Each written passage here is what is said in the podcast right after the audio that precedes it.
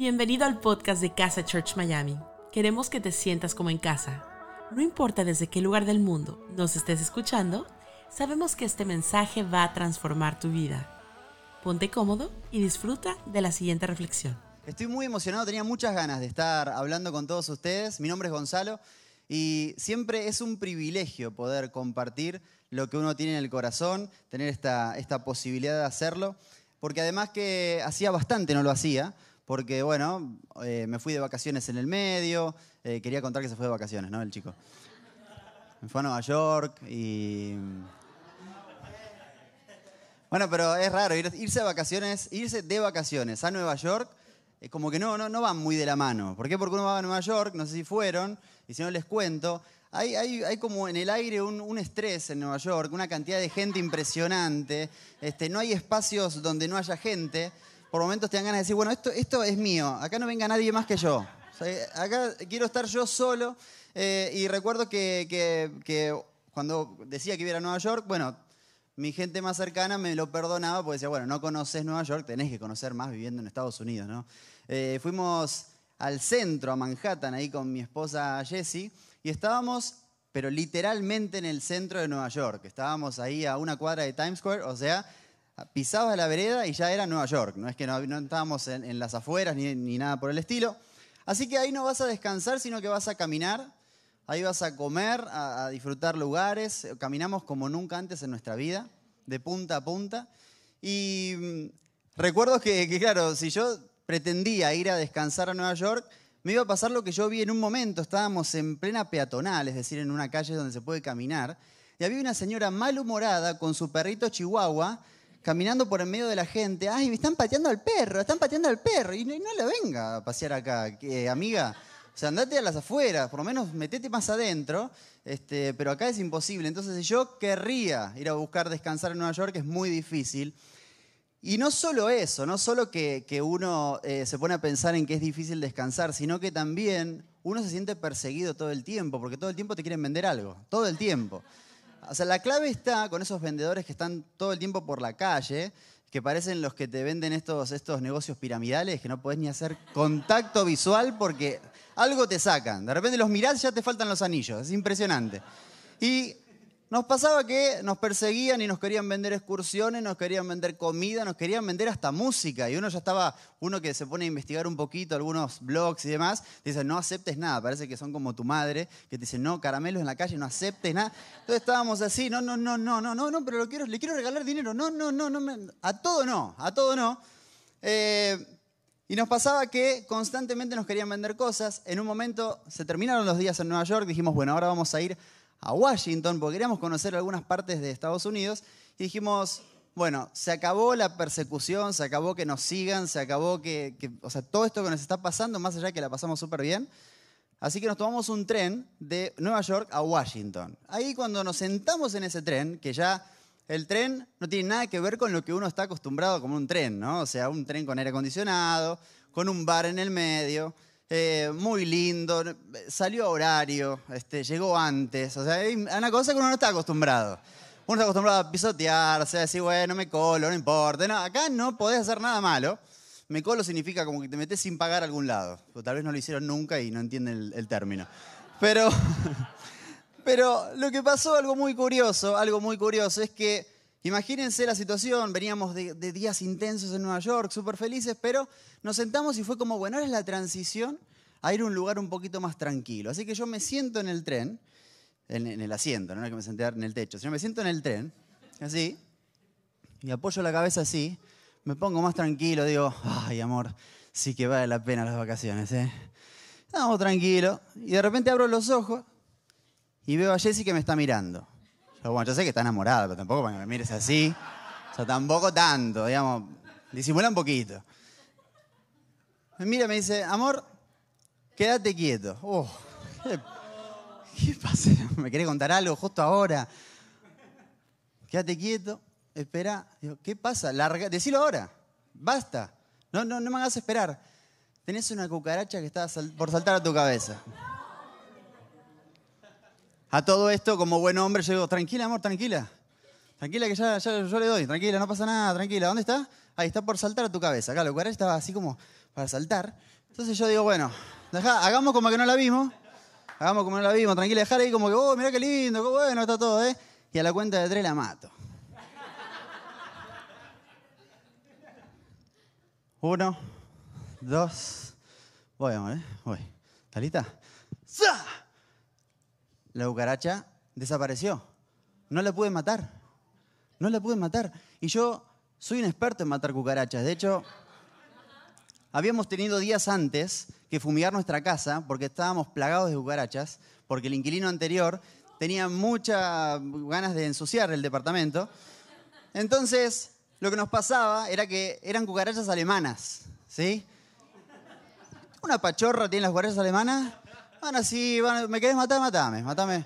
Dale, me, quedo acá, no me voy a negar, matame. Entonces parece que como que están borrachas las cucarachas alemanas, mucha cerveza. Y de repente me encontré con cucarachas newyorkinas. Otra cosa, ¿eh? Gorrita de los yankees, jeans apretados, anteojitos. Otra cosa.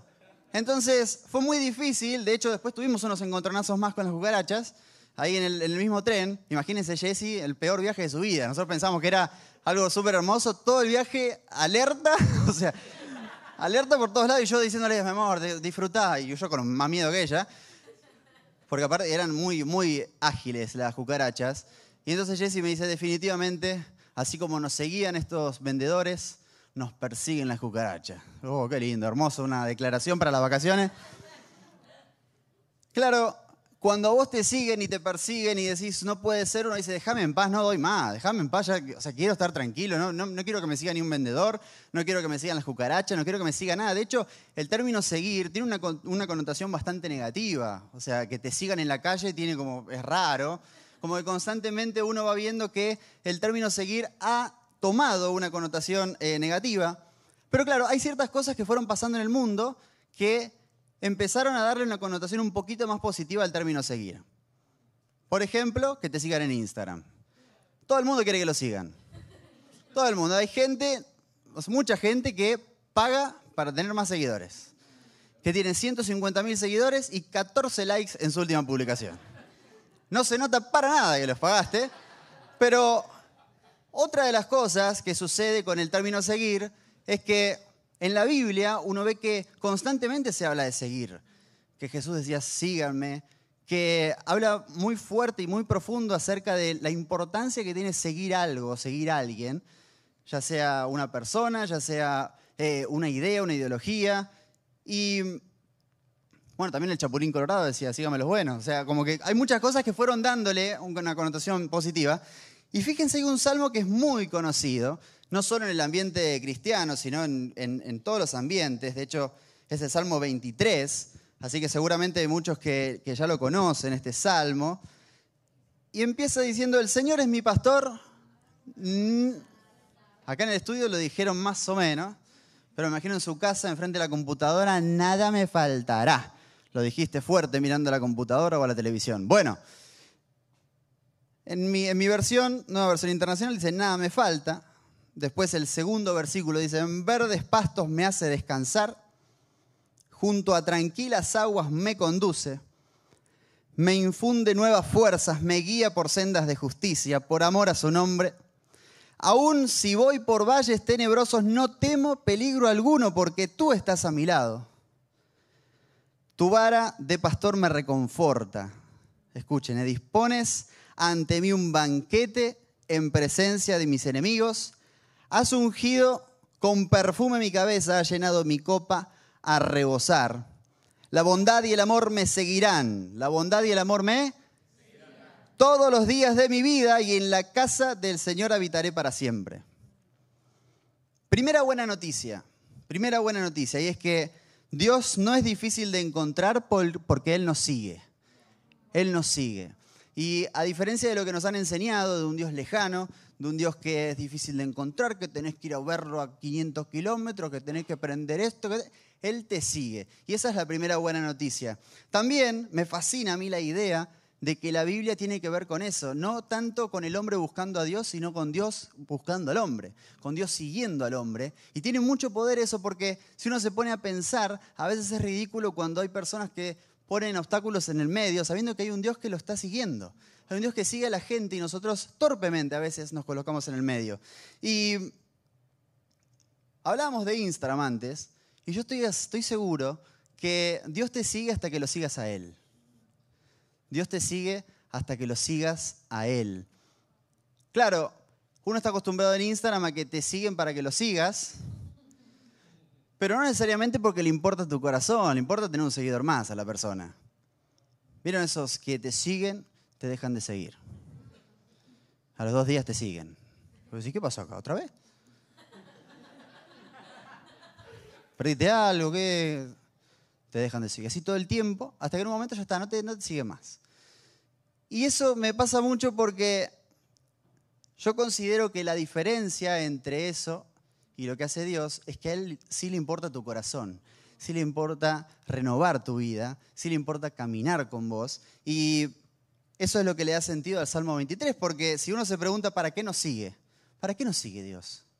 Bueno, el Salmo 23 dice que nos sigue para hacernos descansar, para darnos guía, para darnos fuerza, para hacernos compañía, para llenarnos, para que la bondad y el amor vayan con nosotros y nos sigue para que habitemos con Él para siempre. Todas esas cosas son las razones por las cuales Dios nos sigue a nosotros. Ahora, hay algo que yo creo que, a veces no entendimos y es que todas estas cosas que dice David en el Salmo 23 son atemporales. O sea, uno no necesita necesariamente aceptar a Jesús en su corazón para que le pasen estas cosas. Eso es atemporal. Eso no, no tenés que ser cristiano para que te pase. Eh, porque yo recuerdo, por ejemplo, estar en un momento súper lejano a Dios y sentir que Él me seguía y en medio de la peor borrachera de mi vida sentir el abrazo divino de Dios. Y sentir un susurro diciendo yo quiero acompañarte. Yo quiero llenarte.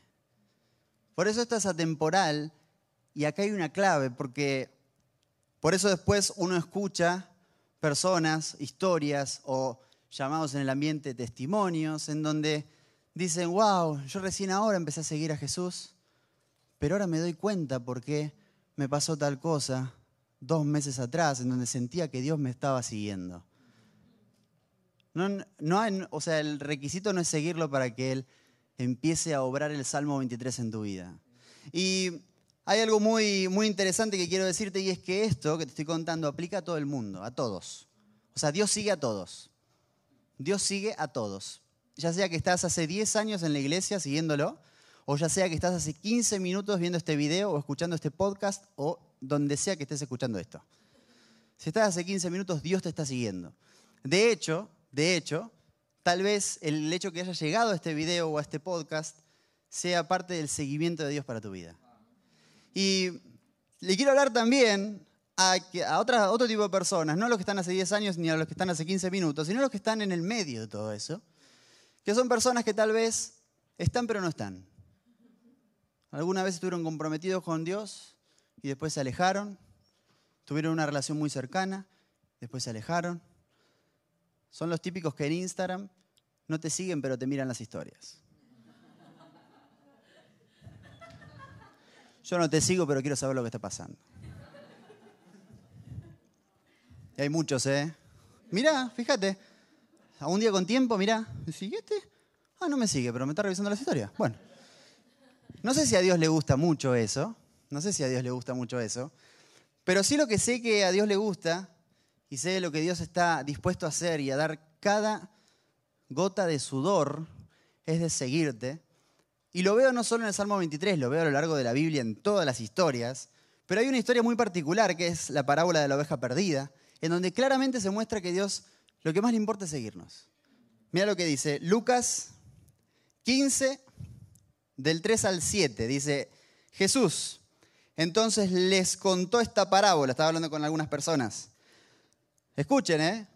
Supongamos que a uno de ustedes, que uno de ustedes tiene 100 ovejas y pierde una de ellas. ¿No deja las 99 en el campo y va en busca de la oveja perdida hasta encontrarla? Y cuando la encuentra lleno de alegría, la carga en los hombros y vuelve a la casa. Al llegar reúne a sus amigos y vecinos y les dice, alégrense conmigo, ya encontré la oveja que se me había perdido. Les digo que así también en el cielo habrá más alegría por un solo pecador que se arrepienta que por 99 justos que no necesitan arrepentirse.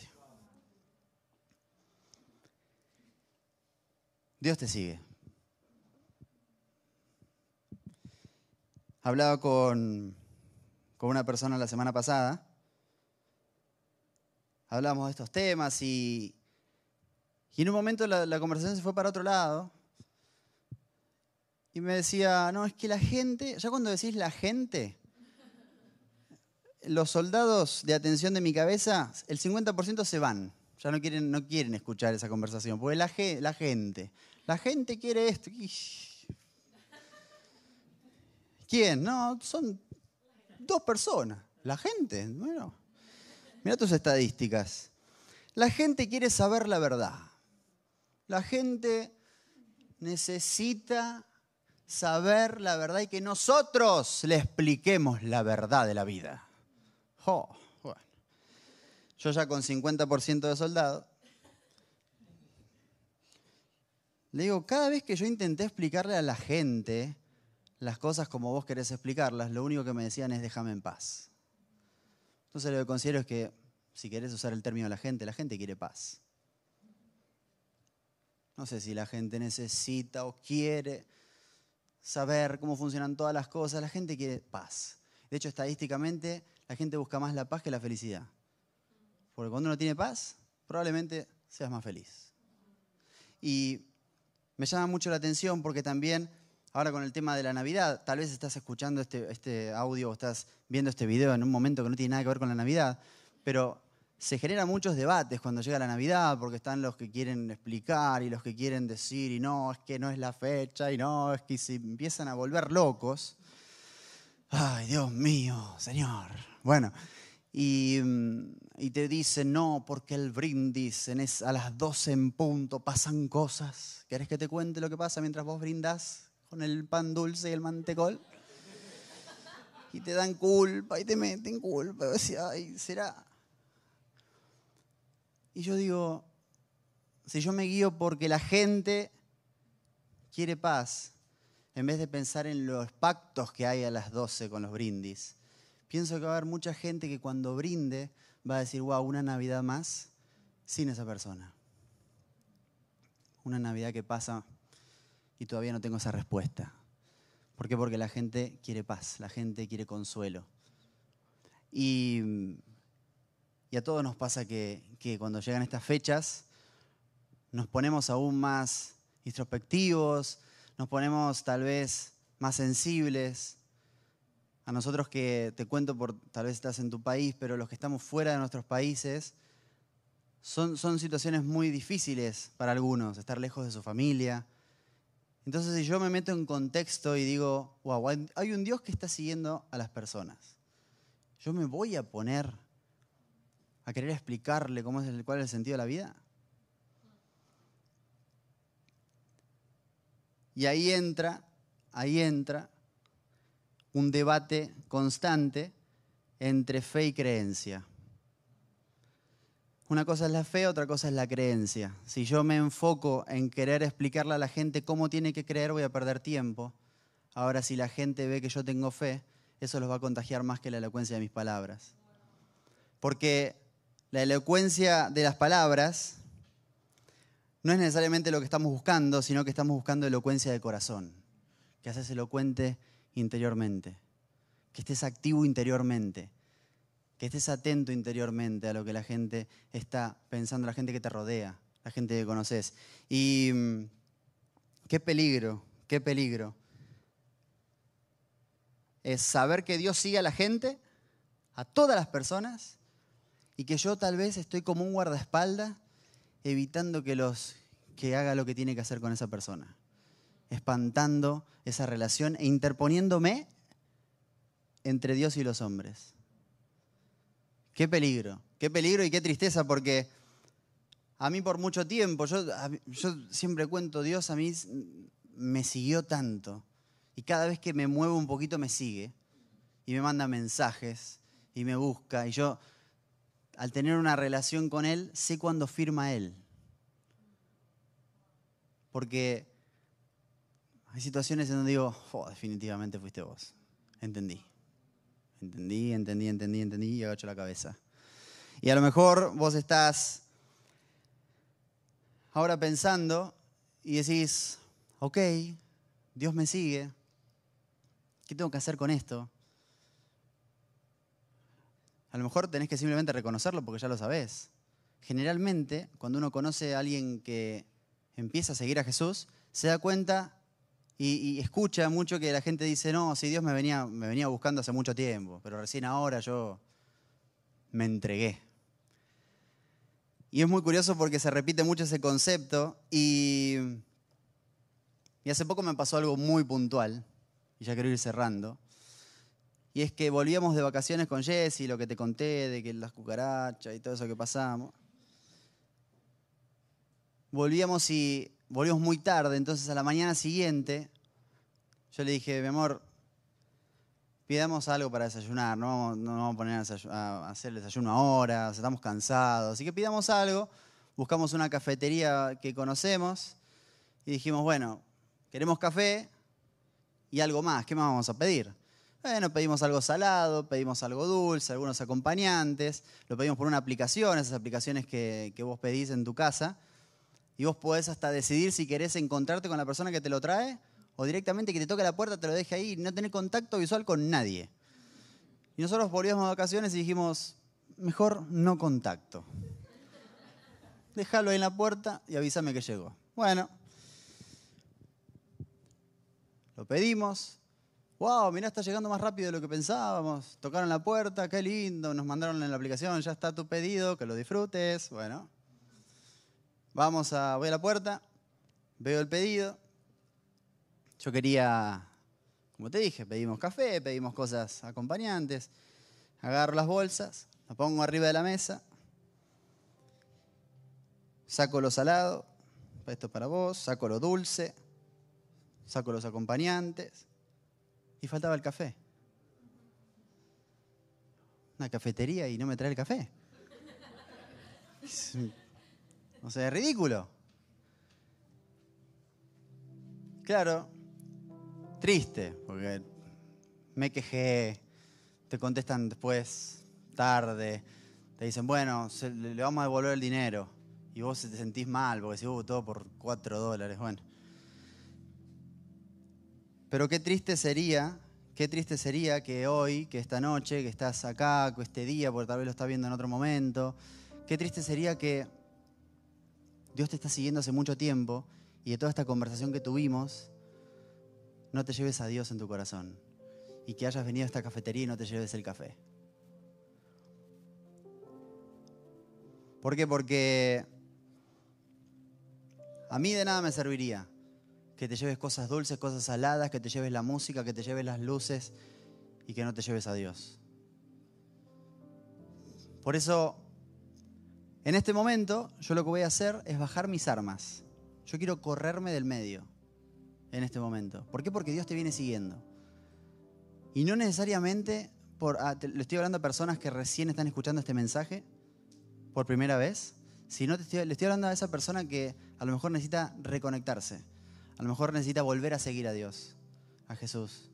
A lo mejor le estoy hablando a personas que están hace 10 años siguiéndolo y ya se aburrieron ella dice, no, ya no tiene sentido, lo que sentía no lo siento. Bueno, yo quiero bajar mis armas ahora. Y quiero decirte que hay alguien que te está siguiendo, que está, se vuelve loco con tu vida, porque tiene tantas cosas por hacer, tantas cosas por reconstruir, tantas cosas por, por hacer brillar, que sería una pena que yo no te los diga hoy. Por eso es que bajo mis armas y quiero invitarte a que si en este momento sentís que Dios te está hablando a vos, así como lo hizo conmigo en alguna vez, en algún, en momento. Te invito a que hoy puedas decidir seguir a Jesús, pero seguirlo con, este, con esta conciencia de que Él te está siguiendo antes. Por eso, a la cuenta de tres, yo te voy a invitar a que, si estás en el chat, coloques Jesús te sigo. Y si estás acá en el estudio, a la cuenta de tres también, no lo van a escribir, pero sí lo vamos a decir todos juntos. Así que yo sé que este es un momento para decidir. Yo sé que este es un momento en donde tenés que a lo mejor pensar mucho o a lo mejor ya, tenés ganas de hacerlo. Te morís de ganas de hacerlo. Bueno, empecé a escribirlos y esa es tu, tu, ese es tu ejemplo. Y a la cuenta de tres lo vamos a decir todos juntos. Jesús te sigo, vamos. Si estás dudando, este es tu momento. Uno, dos y tres. Jesús, te sigo. Todavía recuerdo la, vez que lo hice por primera vez. Y que, y que bajé las armas, una vez más. Este aplauso es para todas las personas que acaban de tomar esta decisión importante. Para toda esa gente que decía, déjenme en paz. Bueno, la paz está en Jesús. Por eso quiero que ahora oremos todos juntos. Quiero orar por vos que tomaste esta decisión. De verdad que, que es lo más importante. Es lo más importante que te lleves a Jesús en tu corazón. Así que, si podés, te invito a que cierres tus ojos. Señor, te doy muchas, muchas, muchas gracias Gracias por esta noche, gracias por, esta oportunidad de poder compartir, gracias por, seguirnos incansablemente. Gracias porque hasta en eso sos ejemplo.